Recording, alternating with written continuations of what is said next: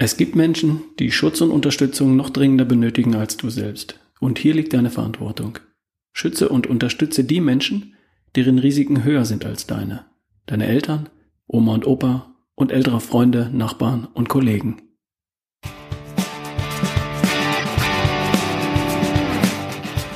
Du hörst die Folge 241 von Erschaffe die beste Version von dir. Ich bin Ralf Bohlmann und ich versuche meinen kleinen bescheidenen Beitrag zu leisten.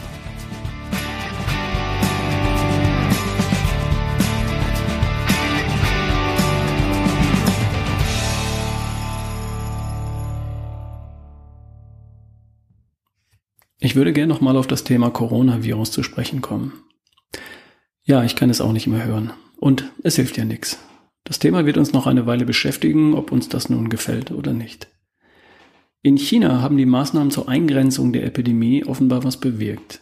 Es gibt dort immer weniger neu infizierte Menschen und inzwischen wesentlich mehr Menschen, die die Infektion bereits hinter sich haben und geheilt sind. Dort werden die Einschränkungen langsam wieder zurückgenommen. Sehr interessant übrigens, wie man dort erfolgreich behandelt. Ich komme ganz am Ende nochmal darauf zurück. Bei uns in Deutschland und überhaupt in Europa sind wir noch nicht ganz so weit. Uns steht der Höhepunkt der Epidemie noch bevor. Wir werden uns damit noch einige Wochen beschäftigen und auch mit den Einschränkungen, die das mit sich führt.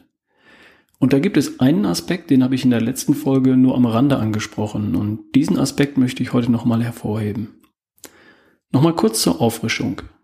Die offiziellen Stellen kümmern sich darum, die Infizierten zu isolieren und damit die Ausbreitung zu verlangsamen. Wobei das mit dem Isolieren der Infizierten ja nur bei denjenigen gelingt, die überhaupt als infiziert erkannt werden.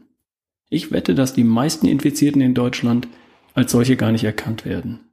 Die werden ja nur dann erkannt, wenn sie getestet werden. Und getestet werden Menschen in Deutschland, also bei uns, nur, wenn sie engen Kontakt zu jemanden hatten, der tatsächlich wirklich erkrankt ist und daraufhin im Krankenhaus getestet wurde. Wie das in der Praxis abläuft, das habe ich gerade erlebt. Da kommt eine Nachbarin aus dem Urlaub in Risikogebiet Südtirol, die kommt zurück, hustet und hat Halsweh und das Gesundheitsamt sagt ihr, bleiben Sie einfach zu Hause, bis es wieder weggeht. Von Testen keine Spur. Wir haben eine sehr hohe Dunkelziffer in Deutschland, wie übrigens woanders auch. Und, wie ich in der letzten Folge bereits ausgeführt habe, das ist für gesunde, fitte, schlanke, junge Menschen auch kein wirkliches Problem. Die offiziellen Stellen kümmern sich natürlich auch darum, die ernsthaft erkrankten Menschen zu behandeln. Und da sind wir in Deutschland wirklich gut aufgestellt. Wenn die Nachbarin ernsthafter erkrankt wäre, ist sie übrigens nicht, dann hätte sie im Krankenhaus kompetente Hilfe bekommen. Also das läuft in Deutschland alles ziemlich gut. Und dann wird von offizieller Seite natürlich das Virus auch erforscht und es wird ein Impfstoff entwickelt. Das hoffe ich doch wohl. Das alles wird dir persönlich noch nicht helfen, weil du dich über kurz oder lang vermutlich irgendwo und irgendwann auch anstecken wirst. Es wird erwartet, dass irgendwann 70 Prozent von uns das Virus in sich tragen werden. Das nennt man Durchseuchung der Bevölkerung. Das klingt übrigens schlimmer, als es ist. Wir haben in Deutschland auch eine Durchseuchung mit Grippeviren. Die meisten von uns tragen Grippeviren in sich, ohne es zu wissen. Weil sie sich irgendwann angesteckt haben. Vielleicht hatten sie auch Grippesymptome. Oder vielleicht auch nicht. 90 Prozent der Menschen hier bei uns tragen das Herpesvirus in sich. Manche bekommen die Lippenbläschen und manche nicht. Es gibt also auch eine Durchseuchung mit der Bevölkerung mit vielen Viren. Und beim Coronavirus wird es auch so sein. Soweit so harmlos bis hierhin. Nun gibt es, wie schon angedeutet, vier mögliche Szenarien nach einer Ansteckung. A, B, C und D. A. Die Infektion verläuft subklinisch, so heißt das. Also ohne jedwede Symptome. Du merkst es gar nicht. Du kannst aber trotzdem andere anstecken, für einige Tage zumindest. B. Du bekommst Symptome wie meine Nachbarin. Husten, Kratzen im Hals. Vielleicht bekommst du Fieber. Das dauert ein paar Tage und alles ist wieder gut. Und natürlich kannst du für einige Tage andere damit anstecken. C. Jemand erkrankt schwer, bekommt starkes Fieber, vielleicht eine Lungenentzündung. Unter Umständen, wenn dieser jemand zu einer Risikogruppe gehört, verläuft die Erkrankung so schwer, dass er oder sie im Krankenhaus behandelt und vielleicht sogar beatmet werden muss. Und D, Für ganz wenige Menschen aus einer Risikogruppe können die Folgen dieser Erkrankung auch tödlich sein. Dein Immunsystem entscheidet darüber, was eintritt an dem Tag, an dem du dich irgendwann und irgendwo mit dem Virus ansteckst. A, B, C oder D. Von harmlos bis folgenschwer. Dein Job bzw. deine Verantwortung für dich besteht darin, dafür zu sorgen, dass du A oder bestenfalls B bekommst. Also nix oder bestenfalls ein Kratzen im Hals. Und das tust du auf zwei Arten. Erstens, kurzfristig haust du den Turbo rein für dein Immunsystem. Eiweiß. Ohne Eiweiß kein starkes Immunsystem. Vitamin D3 und K2. Zink. Täglich ein Vitamineral 32. Alternativ Orthomol Immun aus der Apotheke. Und Schlaf. Zweitens. Langfristig siehst du zu, dass du rauskommst aus den Risikogruppen, als da wären Übergewicht, Diabetes, Bluthochdruck, koronare Herzerkrankungen. Sprich, leb gesund. Das alles hatten wir schon in der letzten Folge. Aber jetzt und heute geht es darum, was du für andere tun kannst und tun solltest. Du wirst dich anstecken, irgendwann. Und du wirst es überleben. Aber was ist mit deinen Eltern, Schwiegereltern, älteren Kollegen, Nachbarn, Freunden oder fremden Menschen älteren Baujahrs, denen du begegnest? Da sieht die Sache doch schon deutlich anders aus.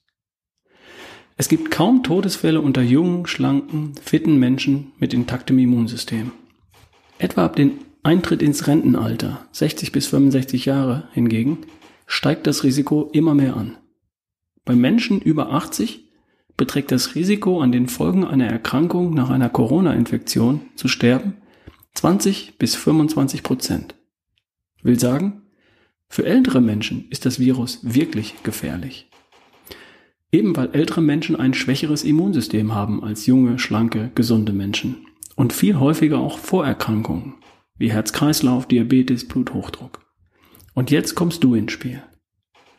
Du trägst nicht nur die Verantwortung für dich, deinen Partner und deine Kinder, sondern auch für deine Eltern, Oma und Opa und Tanten und Onkels, egal ob verwandt oder nicht. Und an diese Verantwortung möchte ich hier und heute appellieren. Wir haben heute bereits ein, eine Impfung gegen die normale Grippe. Meine Eltern, beide über 80, lassen sich selbstverständlich impfen und sind davor geschützt. Gegen das Coronavirus gibt es diesen Impfschutz noch nicht. Mit etwas Glück gibt es den in einem Jahr und bis dahin haben wir, du und ich, einen Job zu tun, um die Generation unserer Eltern und Großeltern zu schützen. Oder besser, zwei Jobs. Job 1, steck sie nicht an. Job 2, hilf ihnen, sich auch immunstark zu machen im Rahmen ihrer Möglichkeiten. Wie geht das? Job 1, steck sie nicht an. Nun, halt dich von ihnen fern falls du in irgendeiner Weise Symptome einer Erkältung oder Grippe hast. Husten, Schnupfen, Niesen, Kopfschmerzen, Halsschmerzen, Fieber oder alles, was irgendwie in diese Richtung geht. Halt dich von ihnen fern, wenn du in den vergangenen 14 Tagen in einem Risikogebiet oder in einer Risikosituation warst. Offizielle Risikogebiete sind am heutigen Tag, dem 11. März 2020, ganz Italien, natürlich auch Südtirol, aber auch die Regionen Elsass, Lothringen, Champagne, Ardennen in Frankreich, der Iran, bestimmte Provinzen in Südkorea und natürlich in China. Besonders betroffen in Deutschland ist der Landkreis Heinsberg in Nordrhein-Westfalen. Halte ich von Ihnen auch fern, wenn du in den vergangenen 14 Tagen Kontakt zu jemandem hattest, der tatsächlich an Coronavirus erkrankt ist oder der möglicherweise erkrankt sein könnte. Also wenn die Möglichkeit besteht, dass du das Virus in dir tragen könntest, dann verzichte für die folgenden 14 Tage auf einen Besuch bei deinen Eltern oder Großeltern. Und sorg dafür, dass dein Partner und deine Kinder es genauso halten. Es nützt wenig, wenn du deine Viren bei dir behältst und dafür deine Kinder zu Oma bringst, wenn du verstehst, was ich meine. Ich weiß, das ist blöd und das tut weh. Und ich würde es mir nicht verzeihen, wenn da was passiert dann setze ich mich lieber stattdessen jeden Tag ein paar Minuten hin und rufe sie an. Noch eine Sache zum Punkt Ansteckung vermeiden. Sprich mit deinen Eltern und bitte sie, auch selbst Kontakt mit Menschen zu vermeiden, die gerade im Urlaub in Südtirol waren oder die schnupfen, husten, niesen.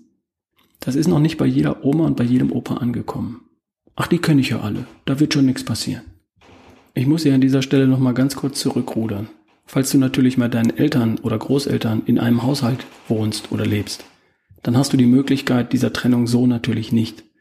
Dann schau einfach, was du machen kannst, um Ansteckungsgefahren so weit wie irgendwie es geht, so weit es irgendwie geht, zu vermeiden und zu verhindern. Okay? Kommen wir zu Job 2. Hilf deinen Eltern und Großeltern, sich selbst auch immunstark zu machen. Was für dich gilt und für dein Immunsystem, das gilt selbstverständlich auch für deine Eltern und Großeltern. Nur hören die selten meinen Podcast oder den von Patrick Heitzmann oder lesen die News von Dr. Strunz. Die Älteren sind damit überfordert, sich Eiweiß und Vitamine und Co. zu besorgen und richtig zu dosieren. Natürlich hilft ihnen das auch und sie brauchen dafür deine Unterstützung. Mein Tipp? Besorge Vitamin D, Vitamineral 32 oder Automol, Zink und ein Proteinpulver. Bring es ihnen, wenn möglich, persönlich vorbei und zeig ihnen, wie sie es nehmen und wie sie es dosieren. Ich habe das gemacht. Meine Eltern sind beide über 80 und sie nehmen Proteinshakes und Vitamine. Zumindest behaupten sie das. Mag sein, dass sie es mal vergessen. Und wenn ich da bin, frage ich nach und schaue mir an, ob sie noch was haben. Natürlich entscheiden meine Eltern selbst und vermutlich deine auch. Aber ein Versuch ist es allemal wert, oder? Selbstverständlich profitieren ältere Menschen genauso wie junge von Vitaminen und Eiweiß. Und da gibt es auch keine Wechselwirkungen mit Medikamenten, die sie vielleicht nehmen. Also keine Bange. Also, nochmal. Wir lassen die offiziellen Stellen ihren Job machen. Und wenn das bedeutet, Messen und Sportveranstaltungen eine Zeit lang ausfallen zu lassen, dann ist das nun mal so. Das wird nicht ewig gehen. Du kümmerst dich um dein Immunsystem. Und du machst dich abwehrstark mit Protein und Vitamin in der richtigen Dosis. Und du sorgst dafür, dass dein Partner und deine Kinder auf die gleiche Art abwehrstark werden und bleiben. Und deine Eltern, Oma, Opa, Onkel und Tanten ab 60 plus, die brauchen deinen Schutz und deine Unterstützung. Halt Abstand, sobald irgendeine Chance besteht, dass du sie anstecken könntest und unterstütze sie dabei, sich auch selbst zu schützen und sich mit Vitamin und Protein abwehrstark zu machen. Zwei Dinge noch, die mir wichtig sind.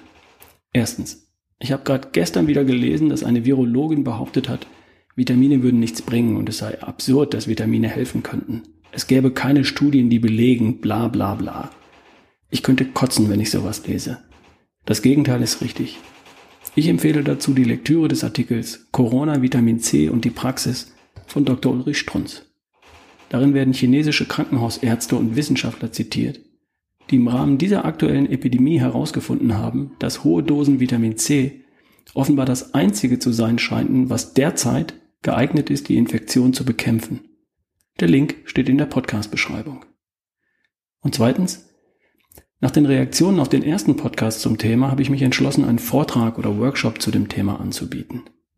In dem Vortrag kläre ich über das Coronavirus und die tatsächlichen Risiken einer Infektion auf. Ich zeige auf, wie ein souveräner Umgang mit der aktuellen Situation aussehen kann und aussehen sollte. Die Teilnehmer lernen insbesondere, was jeder Einzelne tun kann, ganz persönlich, um sich, seine Familie und auch Oma und Opa bestmöglich zu schützen. Der Vortrag dauert circa eine bis anderthalb Stunden. Für einen solchen Vortrag gibt es zwei Möglichkeiten. Entweder die Kollegen werden klassisch für den Vortrag zusammengetrommelt oder, das könnte auch Sinn machen, um Ansteckungen im Unternehmen zu vermeiden, der Vortrag findet an einem Tag mehrfach und zwar in unterschiedlichen Abteilungen statt. Die Leute bleiben mehr oder weniger in der Nähe ihres Arbeitsplatzes und ich komme für eine Stunde mit dem Flipchart vorbei und kläre auf. Guerilla-Aufklärung nenne ich das. Ich gehe praktisch von Bereich zu Bereich. So kann ich vier oder vielleicht sogar fünf Bereiche oder Abteilungen an einem Tag abdecken und aufklären und beruhigen und fit machen für das, was gerade passiert. Interessiert? Schreib einfach an ralf at barefootway.de oder geh über das Kontaktformular auf ralfbullmann.com. Sprich doch einfach denjenigen an, der bei dir im Unternehmen für das Thema Personal oder Weiterbildung oder Gesundheit zuständig ist. Es gibt noch freie Termine, auch kurzfristig. Einfach melden. Also, bleib gesund und fit. Bis zum nächsten Mal. Dein Ralf Bohlmann.